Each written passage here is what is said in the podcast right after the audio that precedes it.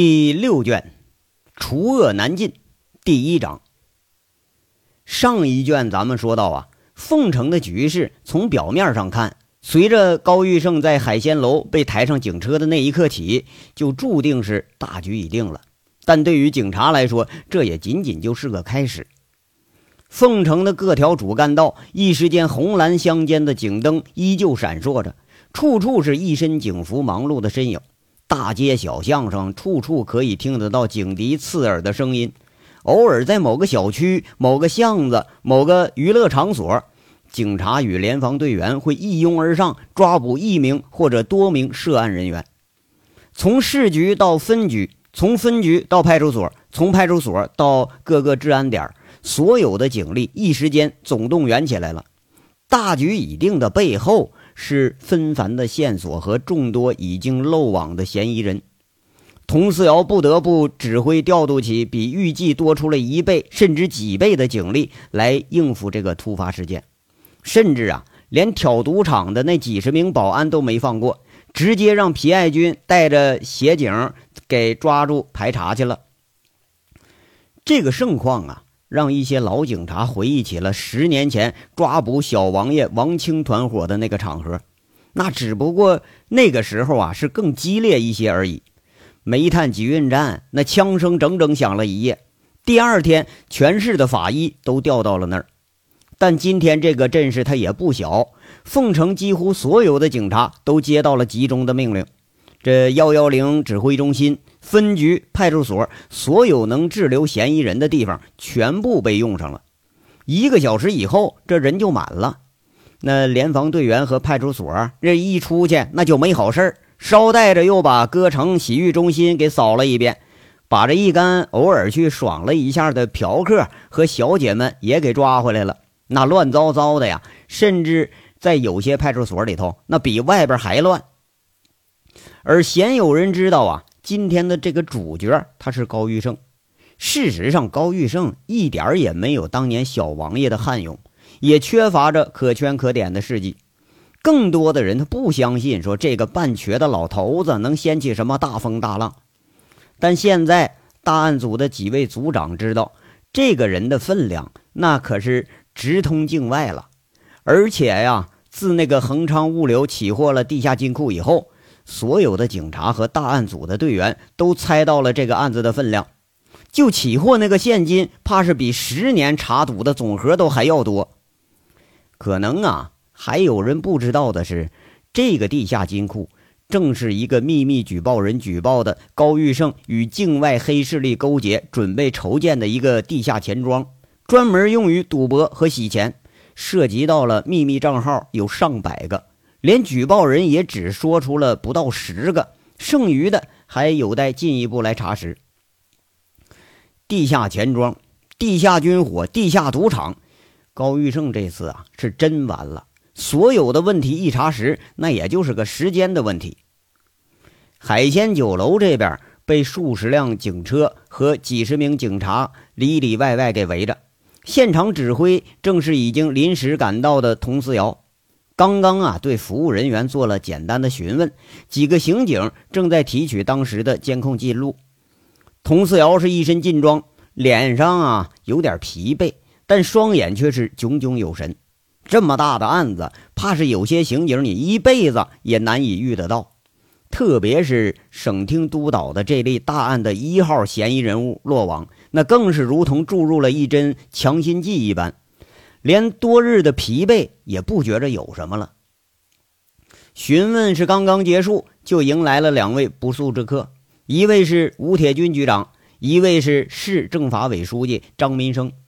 这两人得到高玉胜已经落网的消息以后，直接赶到了现现场。吴局长、张书记，你们好。佟思瑶向这两位上司敬了个礼。吴铁军双眉皱着问了一句：“小童啊。”高玉胜的伤势怎么样？问题不大，是被人从背后袭击勒晕了，现在已经醒了。有什么反应啊？佟思瑶无言的摇了摇头。张民生和吴铁军呐，对这事儿也是预料之中。这种大佬级别的人物，你不拿证据给他定死了，怕是根本都不带开口的。而高玉胜那睁眼看到一群警察围着自己，他却是出奇的镇定，直到被戴上铐子上了车，都一言未发。那外面的抓捕行动怎么样？二号人物唐继莲下落不明，此人在高氏赌博集团中扮演着管家的角色，掌握着高玉胜大部分资金的流向和使用情况。恒昌物流的法人代表张燕去向不明。这是举报人口中地下金库和负责洗钱的关键人物，现在也消失了。这个人他怎么也会脱逃啊？七组不是对他已经采取措施了吗？这是个突发情况。张燕的弟弟张四海，绰号小四毛，在高玉胜厂子也是个小角色。西城钢厂出事的时候，他可能通过某种途径发现了不对。当时据侦查员汇报。张燕正在上岛咖啡厅，两人见面以后，连停在楼下的车都没开就消失了。还有谁啊？延庆路赌场的毛世斌下落不明，小庄赌场负责的唐青下落不明。两个场子都比较混乱。等我们组织警力赶到的时候，已经成了空场了。现在我们正联合派出所和治安联防人员对涉赌人员进行搜捕。张书记看了看两个发愁的人，插了句嘴：“呃，我说小童啊，武局啊，你们两个也不要太担心了。这次你们端掉了高玉胜的赌博集团，起获了两千多万的黑金，这怎么说也是大功一件嘛。啊，再说一号人物不是已经落网了吗？这突发事件出现这种情况啊，那也属于正常。你们不要太自责了。”啊，谢谢张书记关心，领导越是这么鼓励，我们越得把工作做好啊。吴铁军这也是很难得的笑了笑，哈哈，这个闲话呢，我就不多说了。今晚上你们加把劲儿，把漏网的一定绳之以法。明天我可等着给你们请功啊。张书记摆了摆手，笑了笑。对于越高层次的领导啊，对这种打打杀杀的事儿，他是越不感兴趣。从得到吴铁军的汇报开始，基本上就是大致了解事情的进度而已。现在张书记最关心的是凤城打响了全省打黑除恶的第一枪，他正琢磨着这事儿啊怎么做做文章，哎，捞点资本。那有领导讲话就没有案情的讨论了。三个人寒暄几句，张书记接了个电话呀，就借口告辞了。佟思瑶和吴铁军送走这位领导。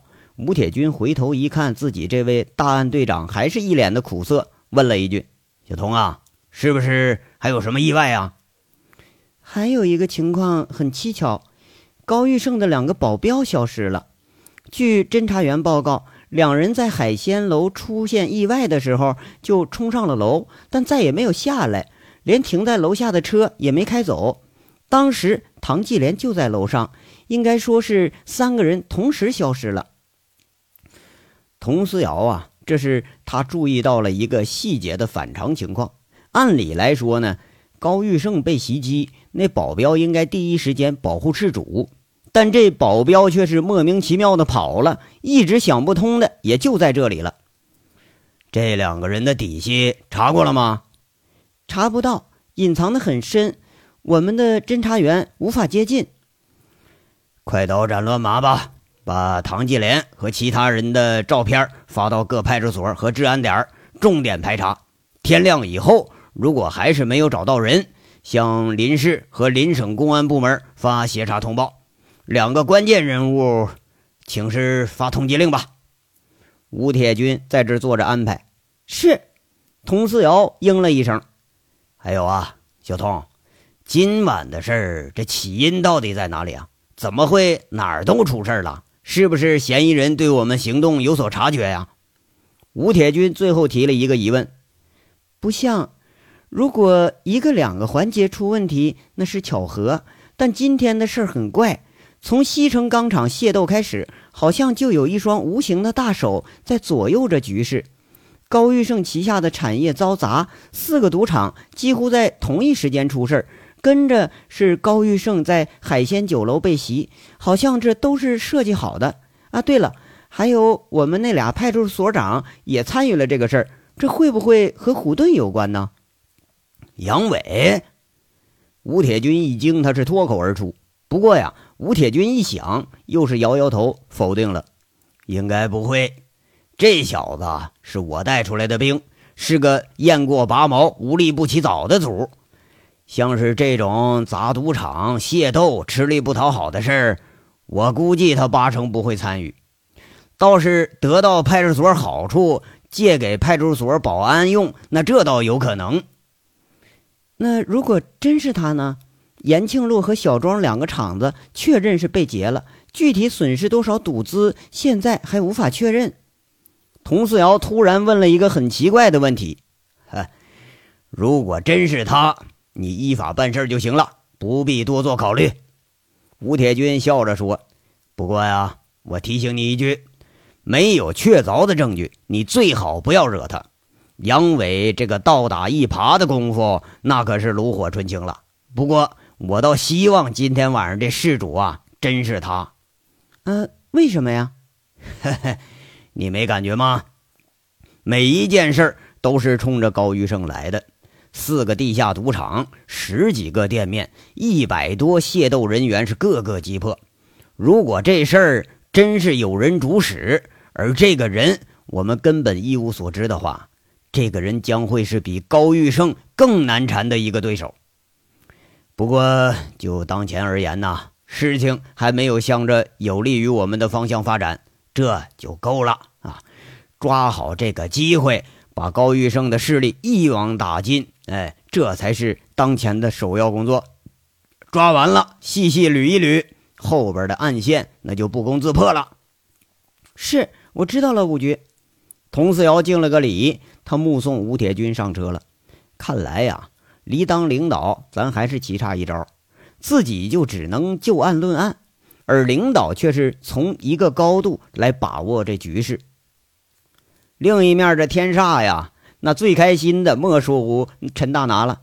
先是他接到了杨伟的电话，然后就是迎接回来了王成虎，居然呢还真把那个几捆钞票给拿过来了。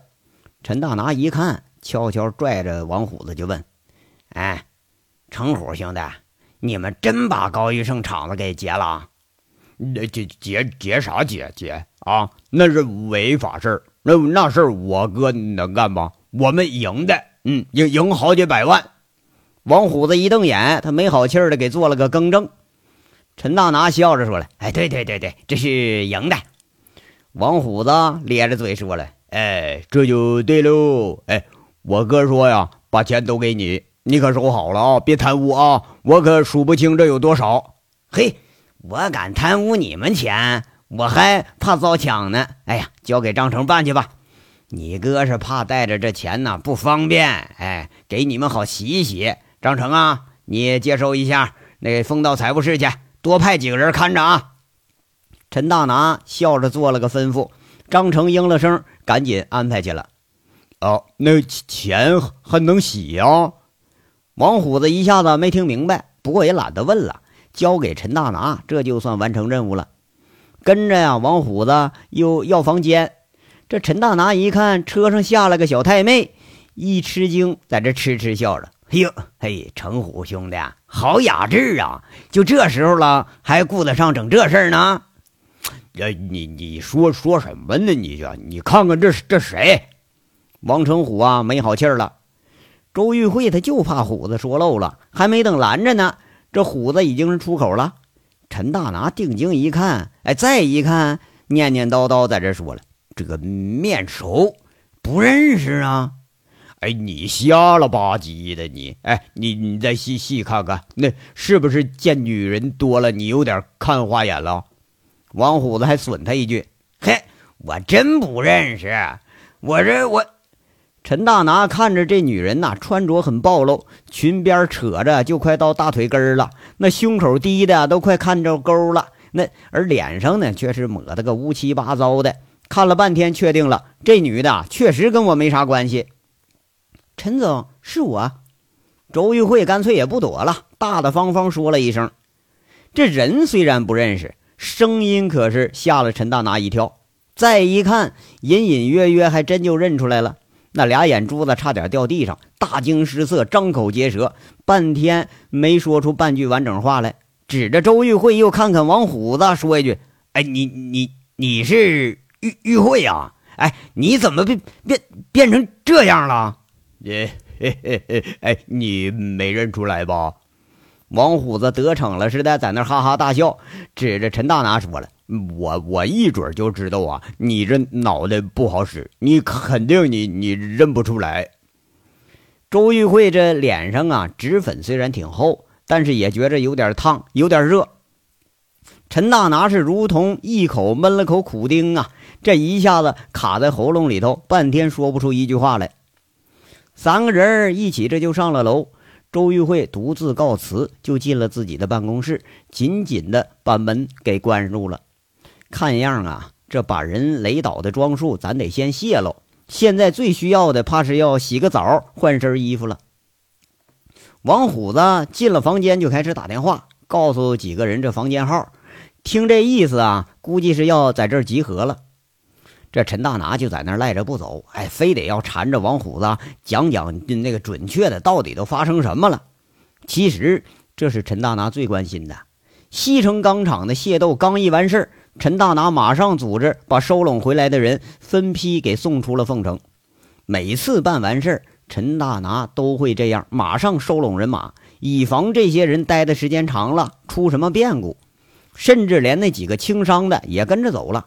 就留下了五六个重伤的、折胳膊断腿的，他们啊已经秘密的通过熟人给送进医院去了。这些人呢，估计一两天之内也得送走。哎，程虎兄弟，等等，陈哥这十几万买了你几句话，你给个面子，给我说说外面什么情况啊？我这巴不得知道这事儿呢。陈大拿一见王虎子光打电话，把自己晾一边了。你说合着浑人吧，你还真就讲不了理。这巴结似的开始求上王虎子了。哎，你少拿钱压我哦！现在我大哥也成大款了啊！我那车上那么老多钱，你随便拿着拿点吧，你啊，不都给你了吗？哎，去去去，你我们一会儿开会呢，你一个外人你不能参加啊！我哥说了，这事儿那谁也不能告诉，谁说揍谁。哎，什么事儿啊？还神神秘秘的，不就是个砸赌场抢钱吗？你们一伙儿能干出啥好事来呀？你去去法盲！王虎子指着陈大拿不屑地说一句：“那赌场肯定是被砸了，但不是我们干的，钱呃在我们这儿呢。但那个不是劫的啊，是赢的。”哎，那抢钱砸场子犯犯法，知道不？那那是我们能干的吗？哟，嘿嘿嘿，哎呀，虎子有长进呐！陈大拿一听，反倒是兴致更高了，征询似的问：“，那是谁干的？”哎，你你别别套我哦，问我我也不告诉你。王虎子懒懒的一躺在床上，不理陈大拿的询问了。哎，程虎兄弟。刚才你进门看着门厅沙发上那姑娘没有？跟那大高个，长头发，浓眉，穿个红靴子。陈大拿淫笑着在这问：“哦，看看了好几眼呢。哎呦，老陈呐，你相好的啊，那长得不赖呀。”王虎子笑着笑着，那口水就流出来了。哎，去去去，那是我们天煞外包美容美发中心的姐们儿。哎，哪天过来，到时候哥给你安排。平时你花钱你都碰不着啊！陈大拿开始诱惑他了。哎呦，这真的？你你不是逗逗我玩的吧？王虎子一个机灵就起身了。这开饭店以来呀，那多忙啊，忙的呀，连给姐们们这个性生活都解决不了了。一听这话，他来劲了，不过又摇摇头。那不行不行，我哥知道了又得骂我。哎呀，你拉倒吧！你哥是什么东西呀？那直接泡的都是锦绣老板、锦绣妈咪。哎，说不定这次啊，连我们天煞女经理他都给泡上来。你才干了点啥呀？哎呦，哎呀，那嗯，那行，那你别跟他说行不？哎，说了我可不敢来了。王虎子终于还是动摇了。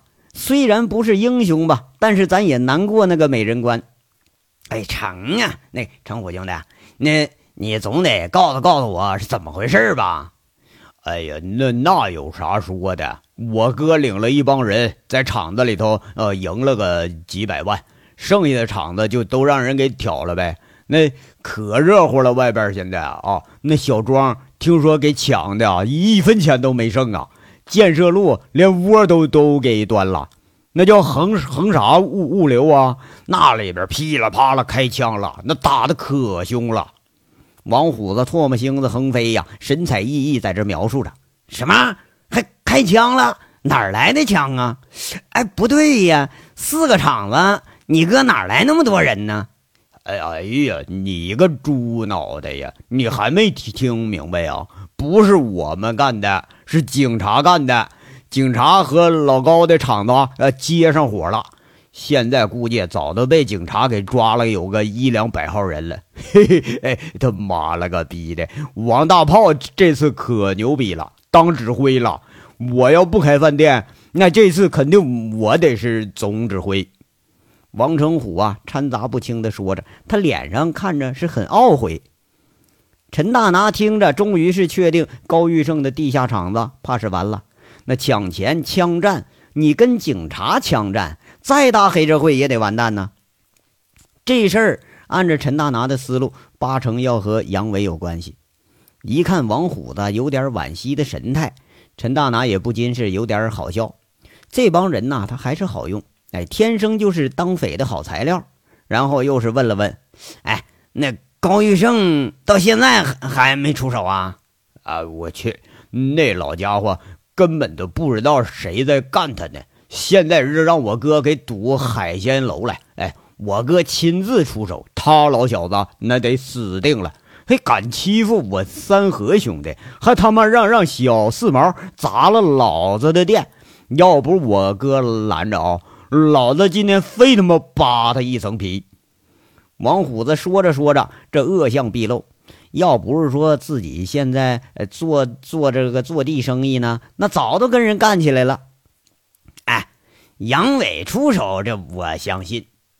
陈大拿接了一句：“要说杨伟直接出手啊，怕是十个高玉胜也经不起他折腾。就他手下那么训练过的那保安，那都是出手不凡。看看王成虎，陈大拿说句：‘哎呀，嗯，得，成虎兄弟，哥承你情了。嗯，哪天逮着空了，直接来找我来。你们开店啊，我那个啥，不，你们开会呀，我就不打扰了。’”你哥回来呀，就说我在办公室等着呢啊！哦，那那，你告诉你哦，你答应的事你你别跟我耍赖啊！明明天我就来啊！啥啥事儿啊？嗨，哎，你你咋的？你你转眼就不认账了？就那那那娘们儿。呀呀呀！哎，说什么呢？我我至于赖你的吗？啊！现在什么人都缺，就女人不缺。你来一个月啊，我都给你安排不带重样的。哎，来了直接找张成，就说我说的。以后啊，你们是天煞的金卡 VIP，一切都免费。陈大拿看看一脸淫笑的王虎子，砰的一声关上门，哼着小曲儿上楼去了。要说杨伟呀。今晚之乱的始作俑者，现在和陈大拿是一个德行，哼着个小曲儿，打了个出租车，先是联系了张老三，哎，让老三带上陆超，三个人在泽州路口碰了面了。杨伟拍拍长头发的陆超，以示嘉许，哎，说了句让陆超挺不解的话：“兄弟，啊给你一个小时啊，把你的人解散，完了你和张老三回天煞六零幺，发了钱啊。”明儿你也想办法离开凤城，在外面待一段时间，那时间越长越好啊！这陆超一下就给说愣了，在这问：“那杨哥，咱兄弟可都是在兴头上呢，这名咱可打出来了，不趁这功夫收了这十几家厂子，多可惜呀！”哎呦，兄弟啊，钱有命挣啊，你也得有命花。你们是在兴头呢。那警察也在劲头上呢，今天你们弄的也不少了啊！把你手里的钱给底下人分分，让他们是能走多远就走多远，少联系啊！这段时间再在凤城露面，那今天的事儿怕是一两个月都完不了，露面不一定出啥事儿啊！你们虽然是没干什么大事吧，万一那收拾黑彩收柱被人给捅一下子，那人多眼杂呀，进去可就不好出来了。你这块你不要担心啊，我给你本人准备了一部分钱，你拿着钱呐远走高飞吧。要是能在外面那扎了根儿，呃更好。杨伟这个论功行赏，这都是老规矩了。路飞这个人，他飞车带着一帮子人送那乙缺去送装备，这可帮了不少忙呢。呃，行，那听你的，大哥，你是前辈，你安排我们跑跑路啊，那应该就没错。哎，去吧，赵老三呐，你也收拾收拾啊，明儿回老家吧。啊，嗯，成，听大哥的。赵老三坐到摩托车后边，应了一声，一车两人一会儿消失在了夜色里头。外边的事儿简单安排了一下，又让王大炮把光头骡子那一伙给遣散了。这伙人连遣散费都不用发了，一个个从赌场出来，那可是收了不少钱。这也是杨伟最担心，自始至终都没有让王大炮直接参与砸场子这个理由，那也就在这儿了。如果说要出事儿了，最先出事儿的肯定就出在这儿。不过回头一想啊，这上百人的混混队伍让警察抓，他也够抓的头疼的了。一年你能抓个完整的，那你就算不错了。至于光头骡子，那这是个老痞子，回监狱估计就跟回家似的。那真抓进去，倒也不是啥坏事儿一路心情舒畅的杨伟回到了天煞，从出租车里一下来，几步就登上了天煞的门厅台阶。现在。那是最后一步了，把这件事一处理完，明天或者后天，那咱就可以远走高飞了。刚刚上了三级台阶的杨伟，突然听着背后咔嚓一声，这声音很凄厉，很刺耳，居然是刹车声。他下意识的一回头，就见一辆奥迪急刹车停在自己刚刚下车的位置，距离不超过十米，车门没打开，车玻璃开着。杨伟一转身的时候，就见着黑暗中车窗户里头冒出了一点微弱的火光，跟着是“噗”的一声轻响，杨伟是应声而倒，咕噜咕噜滚到了台阶的侧面，正好滚进一辆 SUV 越野车的车底下。这是枪声，又听见了枪声，这个声音杨伟是熟悉无比，那是加了消音器的枪射出来的声音。这一章到这儿就说完了，下章稍后接着说。感谢大家的收听。